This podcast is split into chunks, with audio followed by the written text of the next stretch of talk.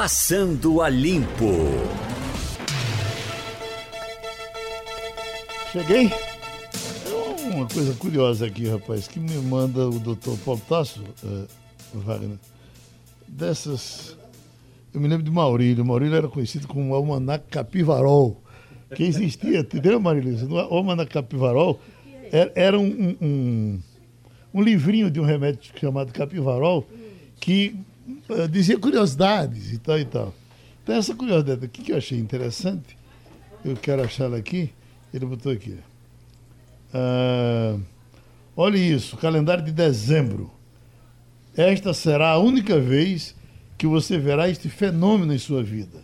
Aí, para antecipar, adiantar aqui, ele diz: o mês de dezembro deste ano terá cinco sábados, cinco domingos, cinco segundas.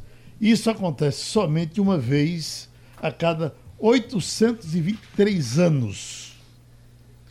Ou seja, vou trabalhar mais. E o Mesa de Bé no sábado, o JC Veículo sai no domingo, vou ter que preparar um programa a mais. Tudo tem uma vantagem, de né, cada um. É. Mas tem Natal, tem Ano Novo, dá para relaxar. Tu achas? É, um pouquinho. Você sabe que agora com uh, uh, o... Há pouco nós estávamos dando aí um flash dizendo que morrem, quanto foi? 47 homens por dia de, de câncer de próstata uh, no, no Brasil. Brasil. No Brasil. Eu, uh, Malu, quando eu tive câncer de próstata, Wagner acompanhou isso de perto, uh, eu tive um anjo para cuidar de mim. Ela e muitos amigos médicos, mas era tanta gente dando opinião que eu me fixei em Dr. Jaime Queiroz. Uhum. Dr. Jaime Queiroz foi uma figura Saudoso Jaime Queiroz. Que Quem conheceu né? tem muita que saudade dele. de serviço. Né? Ele até dizia, olha, eu era um médico bom, porque ele era muito engraçado. Eu era um médico bom. Depois deste programa, eu sou um médico famoso. é aí, diferente. Aí ele dizia, é, é, é, eu digo, olha, eu estou nessa situação, tem muita gente me dando ideia, eu tenho três possibilidades, bracterapia, radioterapia, prostectomia. Mas eu quero que o senhor decida o que é que eu vou fazer. Aí ele disse, então deixa comigo. E aí é esse detalhe que eu queria dizer. Isso é a primeira coisa, a primeira coisa. Cuidado com o cirurgião.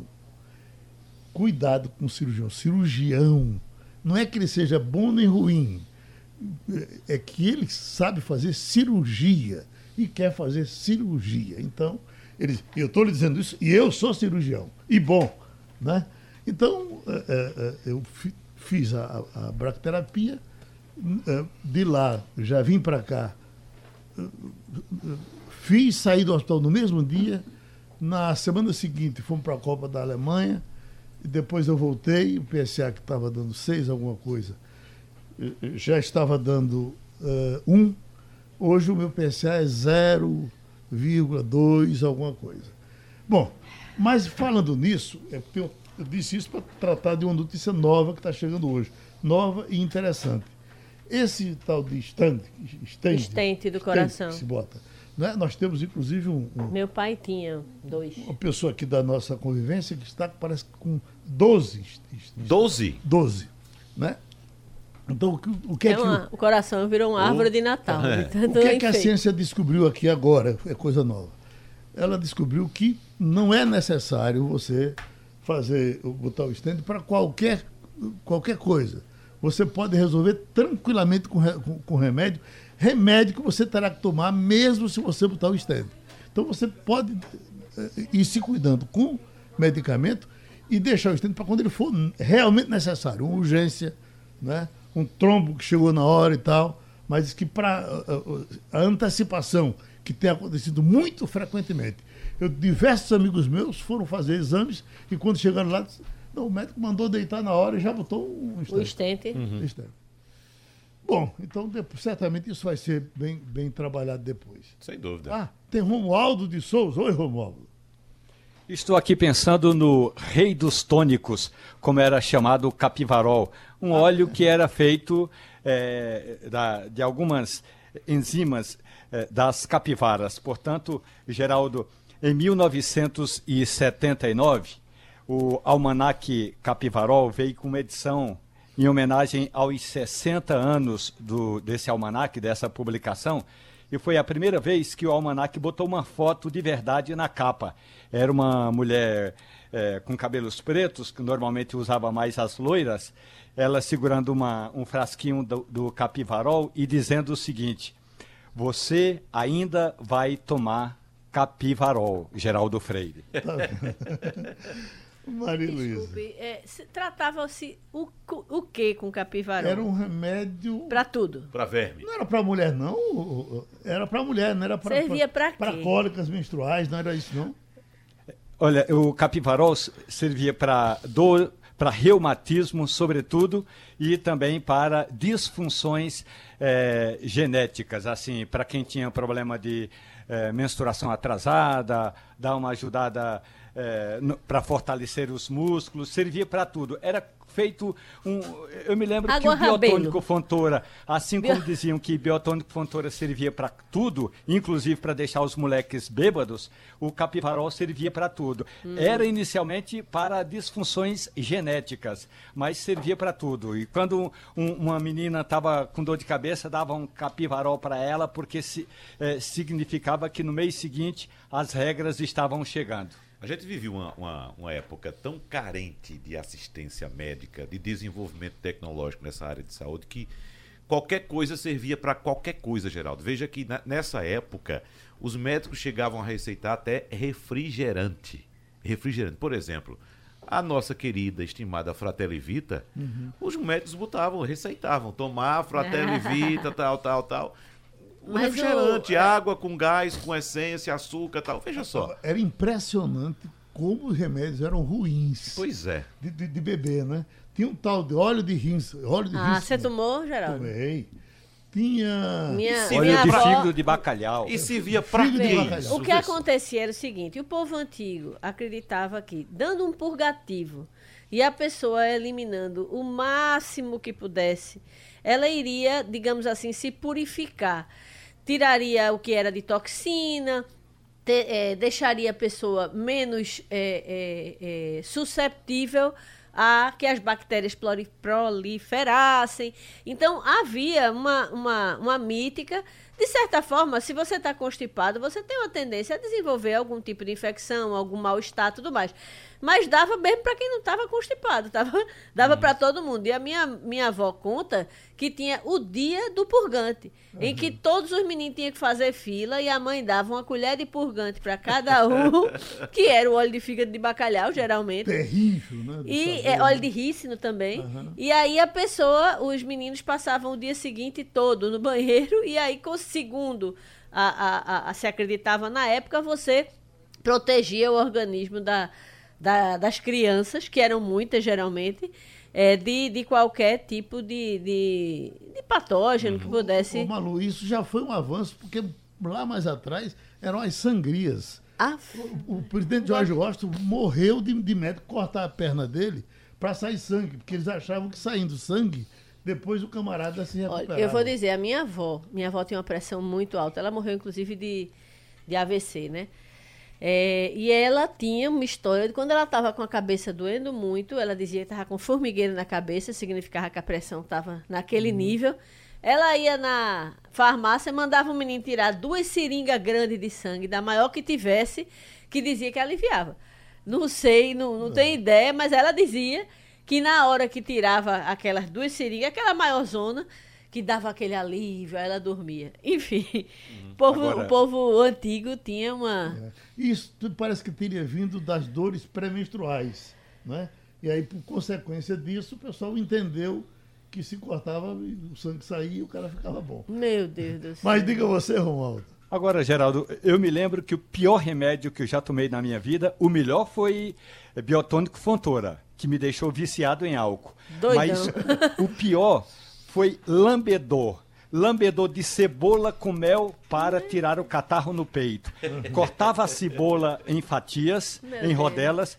Deixava no sereno, coberto com mel. Sereno. No dia seguinte estava cheio de formiga. Separava as formigas e comia a cebola com esse mel, esse lambedor, que era uma maravilha. Podia não arrancar o catarro, mas em compensação me deixava com os peitos ardidos de tanto tossir para botar aquela coisa para fora. Que ainda Meu hoje se Deus usa. do O interior ainda hoje usa muito lambedor. Já tomou cebola. muito, Geraldo? Alho. Eu tomei chá de bosta de cachorro. Ai, meu É. Deus. Você não é a primeira pessoa que eu escuto dizer isso, não. Eu tomei lá, lá Chá de bosta de cachorro. que era exatamente. para o sarampo Era. desaparecer. Era. É, Exatamente. isso. Era. Olha, Isso, isso vem da nossa origem indígena também, né?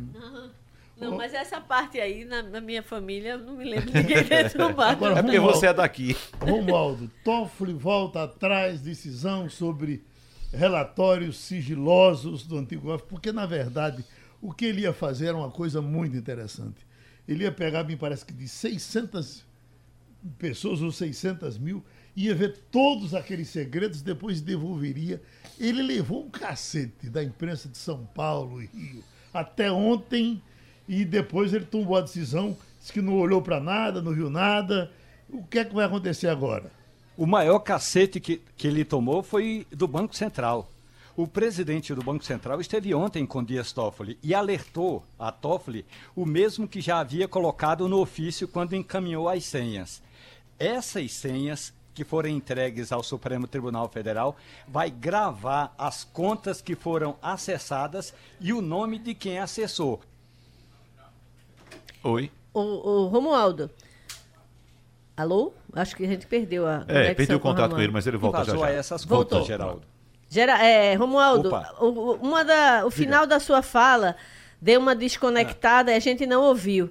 Você, é, quando você falou contas acessadas, a gente parou de lhe ouvir. É- É assim, o Banco Central alertou ao presidente do Supremo Tribunal Federal que ele, Toffoli, estava recebendo senhas. Senhas para acessar aquelas contas.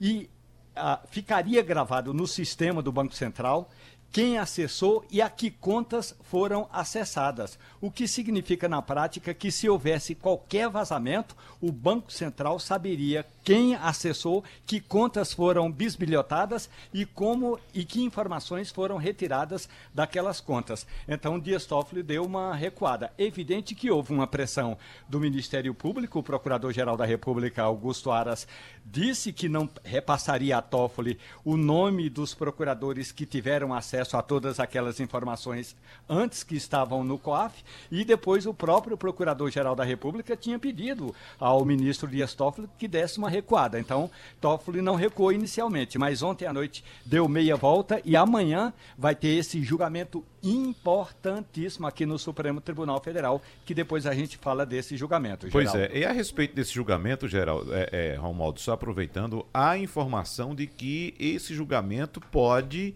colocar uma pedra em cima da investigação contra a família do presidente Jair Bolsonaro, não é isso?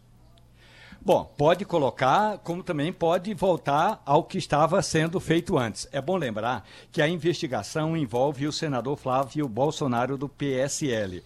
Ele é acusado de, juntamente com Fabrício Queiroz, de ter participado de um esquema conhecido como rachadinha, que em geral funciona nos gabinetes de vereadores, deputados estaduais, federais e senadores, que é assim, o servidor recebe uma- um determinado salário, um salário um tanto quanto alto, e parte do, do dinheiro o servidor fica com ele, o, a outra parte ele saca e devolve ao gabinete. Então, no caso do Flávio Bolsonaro, segundo a denúncia do Ministério Público, esse dinheiro ficava com o Fabrício Queiroz.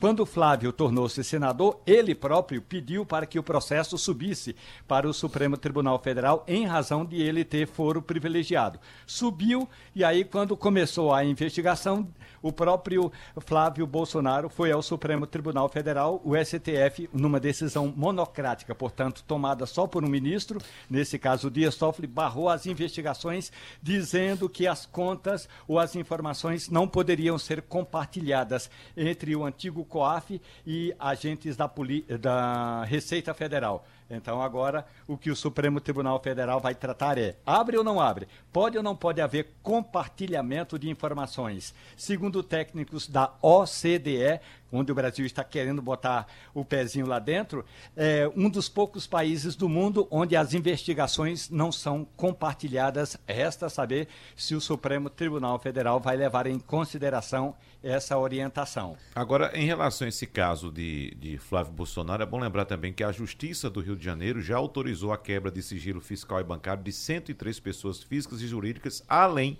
de ter determinado à Receita Federal o envio de notas fiscais emitidas em nome de Flávio Bolsonaro, o assessor dele Queiroz e também outros parentes. É, de qualquer forma, o julgamento, embora seja é, ligado a esse caso, ele pode ter repercussões ah, muito é, maiores do que isso, não é, uhum. Romualdo? Muita gente, é, aliás, o, o próprio Procurador-Geral da República, ao encaminhar esse pedido para que Toffoli não, é, não interferisse nas investigações, ou seja, deixasse que houvesse a, o compartilhamento compartilhamento de informações entre esses órgãos que apuram vazamento de informações ou operação fiscal suspeita. Então, o procurador alerta que mais de 190 processos ficariam, como estão paralisados. Então, tem quase 200 processos que estão represados e esperando essa decisão de amanhã. Se o Supremo liberar, muitos processos vão andar. Caso a maioria dos ministros do Supremo diga que não pode haver compartilhamento de informações da Receita Federal com o antigo COAF, isso sem autorização judicial, é bom que se diga, então o, esses processos vão estar anulados, quase 200 deles. A questão é que você tem argumentação jurídica para todos os lados, né? De fato, você tem a, a, a, na legislação brasileira a proteção ao sigilo bancário, ao sigilo fiscal, e que ela só poderia ser quebrada com autorização judicial. No caso do senador Flávio Bolsonaro espe especificamente por ter foro privilegiado, esse tipo de, de, de ação tem que que está tramitando na, na mais alta corte. Então, de fato, há argumentos. É, existe uma tendência, há uma. uma é, é, possível perceber entre os ministros uma, uma determinada linha de pensamento mais, mais é, é, que, que tem a maioria, Romualdo?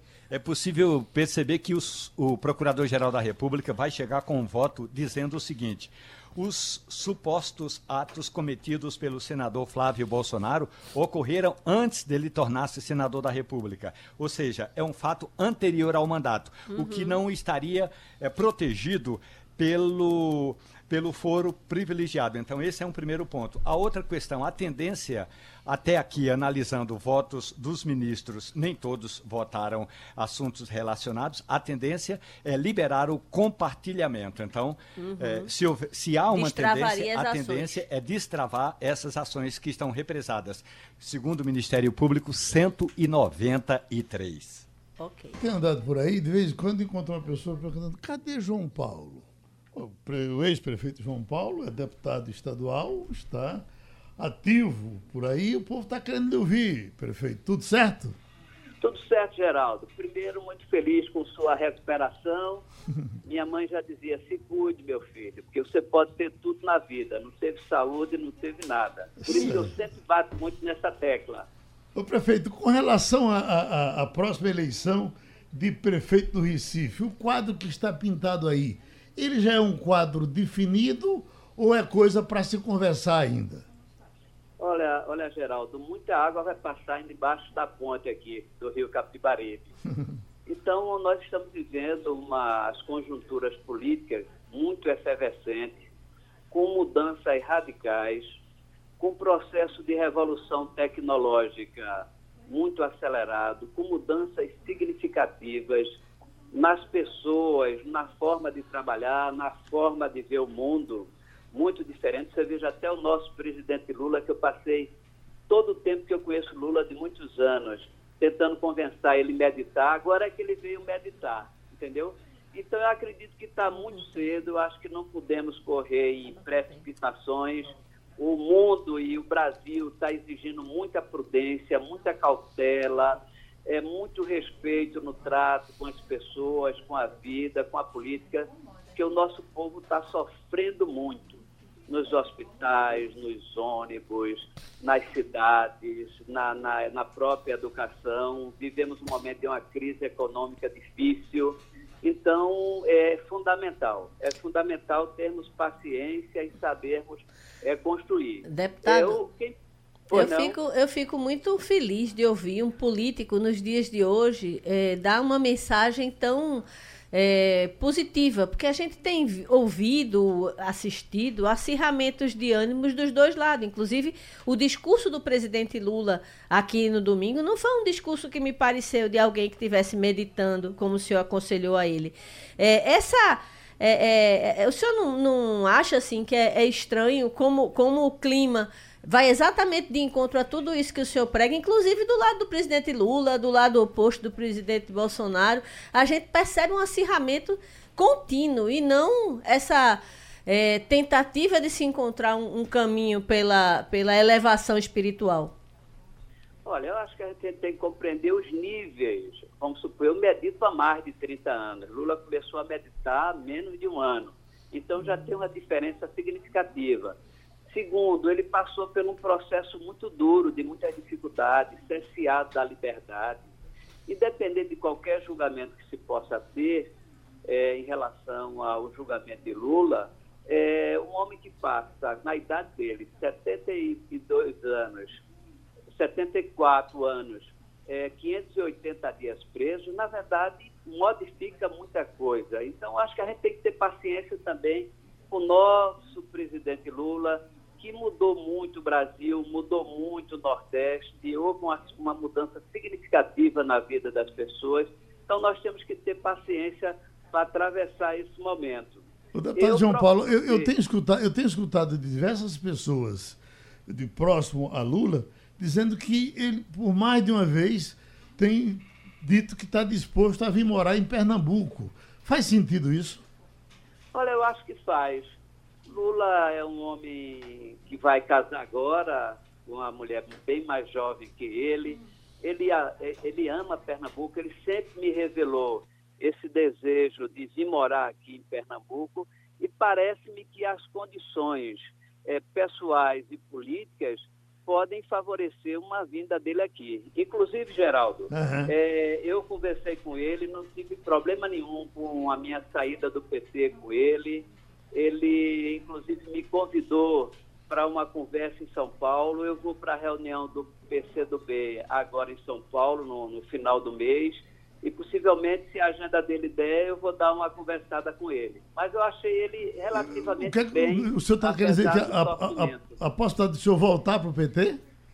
Não, não, não vamos conversar sobre isso, não. Eu sou hum. amigo dele, respeito a história dele, uma pessoa humilde, né? Você sabe que o, entre os grandes presentes que ele deu a Pernambuco e Recife foi aquela área que eu construí ali, o Dona Lindu, em homenagem à mãe dele, uma mulher lutadora, que tem um filho que sai da condição é, de pobreza extrema e vira presidente da República, e ele cedeu aquele, a, a cidade do Recife, aquela área de mais de 3 hectares para construir aquele parque, a única obra em Recife de Oscar Niemeyer, mas não, não tem nenhuma conversa no sentido de voltar. Certo. Eu estou muito bem no PCdoB, fui acolhido com muito carinho, muito amor, muito respeito. Estou trabalhando muito, rendendo muito meu trabalho.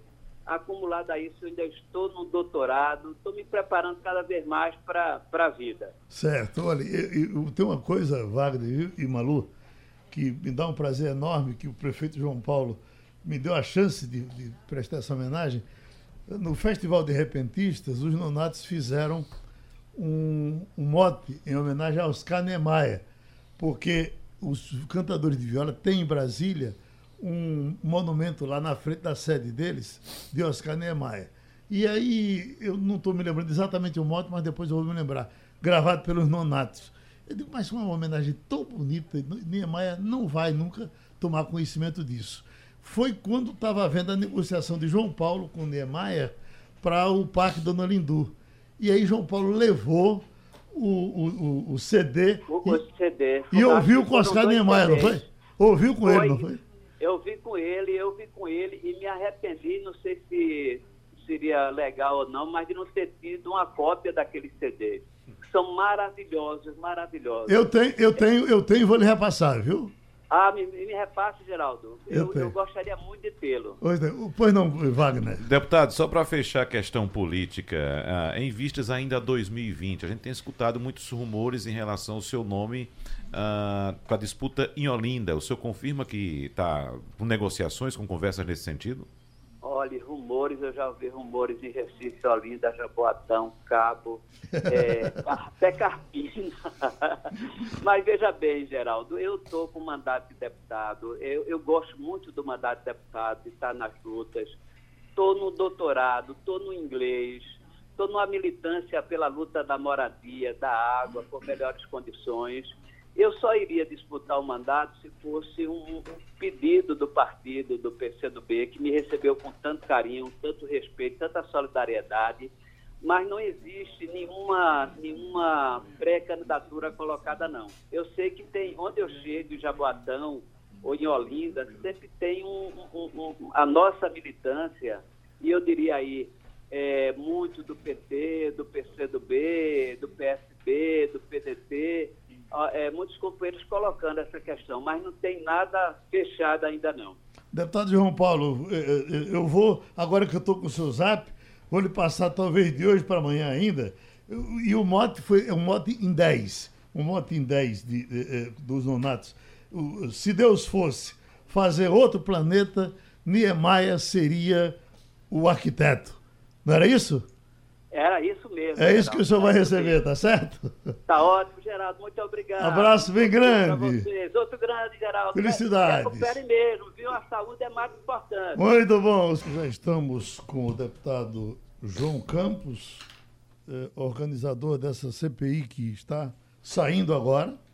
É a CPI para eh, tratar desse assunto aí do óleo no mar. O deputado tem uma coisa que já se diz aí corriqueiramente, que quando não há solução para nada, se bota uma CPI e a CPI também não dá solução. Que esperança o senhor tem com a CPI que está sendo instalada? É, Geraldo, é, se trata do maior desastre ambiental em extensão da história do país. Já são mais de 75 dias e não tem um, uma, uma explicação clara do que é que houve, como foi, quando foi. Esse é um fato relevante que deve ser investigado mas tem uma série de ações que vão para além disso. E a gente não está vendo ninguém nem citar, que são as ações que deveriam ser feitas pelas autoridades responsáveis, é, como o cumprimento do Plano Nacional de Contingência, que ele não foi feito na totalidade, e tem que ter alguém para poder investigar isso, não pode ser o próprio governo se investigando. É, e, e, e, além disso, fazer uma mudança na legislação brasileira, porque está claro que desde o acompanhamento é, do, do, oceano brasileiro por parte dos satélites é insuficiente, como a, um, plano para contenção de desastre de óleo pesado que não existe, só existe para óleo leve. Então tem uma série de ações que devem ser feitas, devem ser discutidas, e o parlamento é um ambiente. Agora, lógico, a CPI tem, uma, tem todas essas ações e sua e também tem investigar a origem do óleo, do vazamento e punir o responsável e ir atrás de indenização para poder ressarcir o, as perdas econômicas e ambientais que foram é, feitas no litoral nordestino. Então tem muita ação e eu tenho certeza que ela vai produzir um trabalho denso é, diante dos próximos 120 dias na Câmara dos Deputados. O, o, o trabalho está começando já essa semana, deputado?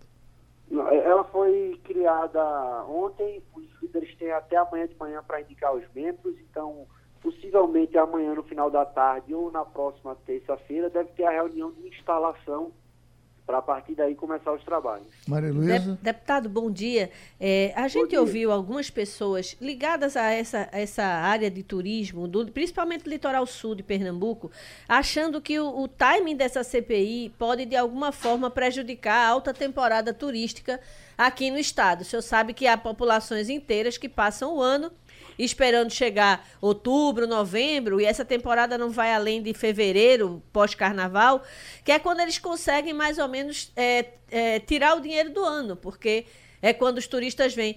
E há um temor de que ficar falando no assunto quando você já tem uma as praias limpas, né? Porque em Pernambuco a mobilização foi uma coisa assim espantosa, assombrosa. O pernambucano entrou com a alma ali para limpar as praias. E aí, o que é que, que é um temor? Um temor de que a, a falar no assunto durante esse período afugente turistas que possam ter já comprado ou que estejam pensando em vir para cá e resolvam ir para outro lugar porque exatamente temem a, a, a que o óleo esteja lá ainda.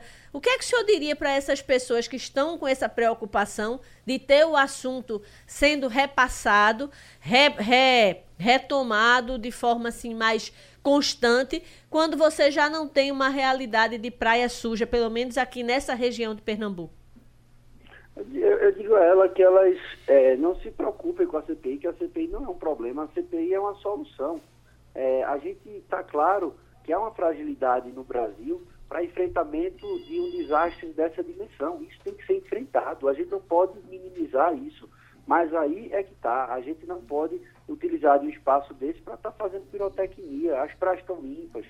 O governador Paulo Câmara fez a análise de todas a, da água de todas as praias atingidas. Elas estão liberadas. Quem está nos ouvindo, as praias pernambucanas estão liberadas oficialmente para banho, para o turismo, para o lazer, para atividade econômica tem um laudo da Companhia Estadual do Meio Ambiente que libera elas. Agora, você achar que não deve ver no um Plano Nacional de Contingência, que até hoje não foi cumprido na integralidade, vendo que a gente não tem um plano para desastres de, de, de, óleo pesado, vendo a falha do mapeamento de satélites que tem no litoral brasileiro, que até hoje não identificou qual é o navio. Você achar que não deve fazer nada, aí, sinceramente, eu aprendi principalmente com meu pai, que problema a gente tem que enfrentar problema, né? Botar debaixo do tapete. Agora, a Romualdo... Nacional passou 70 dias expondo é. o Nordeste brasileiro. Agora a gente tem que enfrentar. É, o que, o que eu ouvi foi muito com relação ao período, entendeu? Porque ela coincide já, exatamente com a entrada da estação, da decisão das pessoas de é, passar um fim de semana ou uma semana das férias em determinada região. E aí a, a, a oportunidade Maria, temporal todo, é, é que está sendo questionada todo mundo viu, o Brasil inteiro, infelizmente, viu o que aconteceu com o Nordeste. Você ah, ligava o Jornal Nacional, era passando isso, era na Globo News, era nos grandes jornais impressos, todo mundo viu. Agora a gente vai ver como o Nordeste reage a isso. As praias estão limpas, mas tem um trabalho para ser feito. trabalho grande, principalmente no parlamento, de mudança de legislação. Romualdo de Souza, em Brasília. Deputado João Campos, muito bom dia para o senhor. Eu queria dia, duas Romualdo. questões, por gentileza, deputado. A primeira em geral, aqui no Congresso Nacional, o parlamentar que propõe a CPI já se candidata como presidente da comissão. Então eu queria saber se o senhor é um pré-candidato a presidente da comissão. E a outra questão, deputado, a Polícia Federal se apressou em jogar a responsabilidade do desastre na empresa grega Delta Tankers. Aí depois veio a Universidade de Alagoas, que aliás vai estar em Brasília amanhã para entregar um relatório aqui no Senado dizendo que há outros indícios. O senhor acredita que a CPI pode seguir eh, o rumo das investigações sobre quem de fato derramou o óleo ou a responsabilidade ou vocês vão tratar apenas da falta de estrutura do governo brasileiro? É, Romualdo, veja, a CPI tem três objetivos na sua emenda: é, investigar a origem do óleo, avaliar as medidas que foram tomadas e as que deixaram de ser tomadas pelas autoridades e produzir essa modernização na legislação para deixar o Brasil é, preparado para novos desastres. Por exemplo, nos Estados Unidos você tem um fundo é, que é financiado por todas as empresas de petróleo e se acontecer um desastre, imediatamente o recurso do fundo, independente de saber quem foi que foi, causou isso, o recurso do fundo é retirado para bancar todas as ações emergenciais e depois a empresa culpada ela tem que ressarcir o fundo. Isso daí é, um, é, uma grande ação que não existe no Brasil e que a gente pode discutir a criação desse fundo. Então, tem muita coisa para ser feita, é, inclusive a, a, investigação. Quanto aos espaços da CPI, a, eu fui autor da, da, da, do requerimento de criação, contei com o apoio de 267 deputados, foi a CPI com o maior número de apoiamentos nesse ano, é, nessa legislatura da Câmara. E a gente ainda não fez a discussão em torno disso, a gente estava lutando pela criação da CPI. Agora que foi criada, vai ser feita a discussão entre os partidos eu tenho certeza que vai ser escolhido pessoas que estejam aí aptas a, a conduzir com, com maestria esse trabalho. Pronto, deputado. O senhor está tá em Brasília agora? Estou em Brasília, estou em Brasília, chegando na Câmara aqui para já fazer a, as próximas conversas da CPI. Pronto, agradecendo a sua contribuição aqui ao Passando a Limpo, o deputado João Campos falou com a gente. Ainda com relação àquela coisa do, da curiosidade dos, dos sábados e domingos do dezembro, o William está dizendo aqui, ó, ah, essa curiosidade que você falou com relação ao mês de dezembro, ter cinco domingos, cinco segundas, cinco terças, só acontecer a cada 800 anos, não é verdadeira, pois em 2030, o mês de dezembro também terá cinco domingos, cinco segundas e cinco É porque terças. você não disse isso, você disse cinco sábados, Cinco cinco, sábados. domingos e cinco Ah, cinco segundas. segundos, A pessoa é, Ah, trocou o sábado pela terça. Ele por diz isso agora, que ele. ele diz, qualquer mês com 31 dias que comece num domingo, também acontece a mesma coisa. É, mas não foi exatamente isso que você Exato. disse. Em sua defesa, eu deverei dizer. Não, porque na verdade não foi eu que disse, foi o doutor Paulo Tassi que me disse, né? Que já pegou de alguém, ele foi de. Prezado Romualdo de Souza, esse é o assunto que a gente vem falando aqui já há alguns dias. E agora foi feito um estudo, tem sempre um estudo, né? Foi feito um estudo dizendo que os municípios que dão prejuízo são importantes. Quer ver? Escuta o flash aí. A maioria dos municípios que podem ser extintos pela PEC 188 entrega serviços e produtos à população com as mesmas características daqueles que não entraram na lista. É o que aponta um estudo do Conselho Federal de Administração. Segundo a autarquia, foi analisado por meio do IGM-CFA as finanças, a gestão e o desempenho dos municípios afetados pela proposta e os não atingidos. O levantamento mostra que, em termos de investimento, a diferença entre eles é insignificante. Na educação, por exemplo, é de apenas 120 reais. Quando se trata da receita total que é destinada a investimentos, tanto os que são afetados quanto os que não são ficaram com nota aproximada de 4,11, em um total de 10. Para o diretor da Câmara de Gestão Pública do CFA, Fábio Mendes Macedo, o estudo deixa claro que a proposta do Executivo não trará benefícios para a população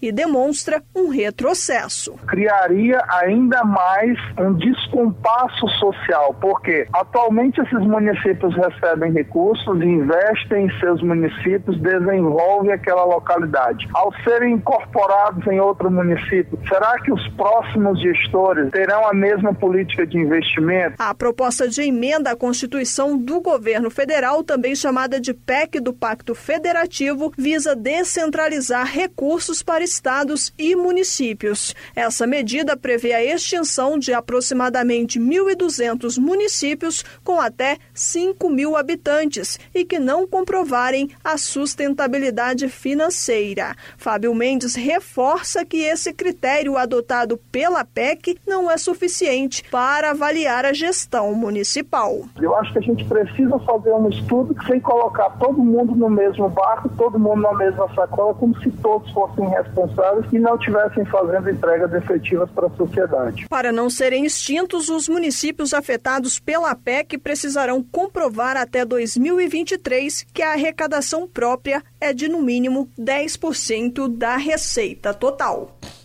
Como é que se explica isso, Romualdo? Os municípios que chupam sangue vão ter que continuar chupando? Pois é, a gente já viu aí que o Conselho Oi. Federal de Administração Daqui a pouco a gente vai com o Romualdo, que está com uma certa distância lá do microfone. Oi, Wagner. Bom, Geraldo, eu só ouvi uma opinião aí né, na matéria, né? Só tem uma opinião de um lado, Da do conceito autarquia. é, da autarquia e só. Eu senti falta de ouvir, por exemplo, o economista Raul Veloso, que é o maior especialista em contas públicas do país. né? O que é que ele pensa também a respeito disso? Qual o levantamento, quais os estudos que ele tem a respeito desse assunto? Então, essa, essa discussão precisa ser ampliada. Agora, ah, o que se coloca politicamente em relação a essa proposta é que trata-se de um belo bode na sala. Somente para os deputados se envolverem nessa questão, não quererem abrir mão dos seus municípios, não, eles não querem abrir mão do- do- dos municípios que possuem hoje, evidentemente, e vão começar a ceder para o governo em outras pautas, em outros pontos dessa discussão, em troca dessa. Será que a gente não Só acaba, isso. pelo menos, com as câmaras de vereadores que esses municípios têm? E esse tem, tem que tirar dinheiro do fígado Para acabar com a Câmara de Vereador, tem que acabar com a Prefeitura também. Não Olha, pode só- Geraldo. Oi, Romualdo. É, a gente viu, ou, ou pelo menos ouviu, uma opinião que é do Conselho Federal de Administração, que é uma opinião.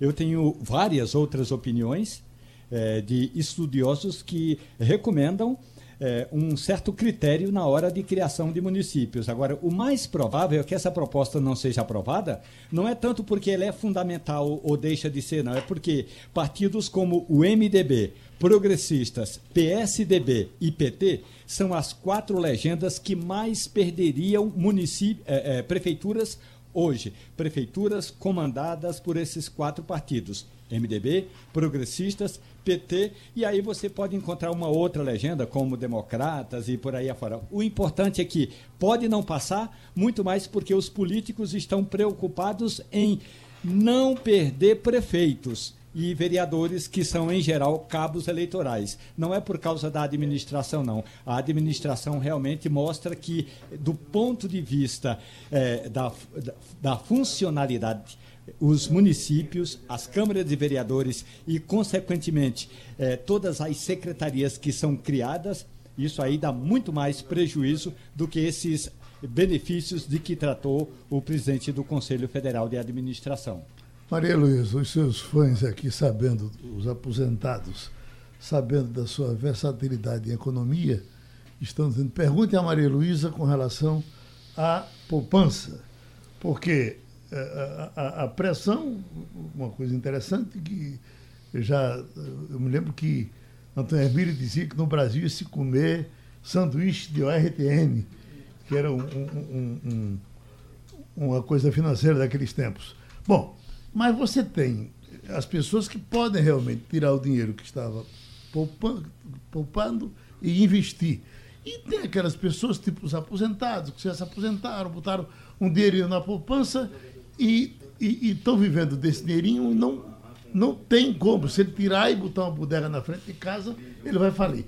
Pergunto, qual vai ser o futuro eh, eh, dessas pessoas com esse dinheirinho guardado? É, o contexto que a gente está vivendo hoje é um contexto de inflação muito baixa. E a poupança ela é atrelada à TR. Né? Então, é, é, há uma tendência de que você tenha, de fato, um rendimento talvez até negativo com relação à inflação. Então, vai é, quem deixar o dinheiro parado na poupança provavelmente vai é, perder valor é, é real. Não valor nominal, seu dinheiro não vai diminuir, você não vai ter 10 e amanhã vai ter 9. Mas você vai ter 10 e depois, quando ele virar 11, ele, é, é, é, a inflação já, já, já jogaria ele para 12, digamos é. assim.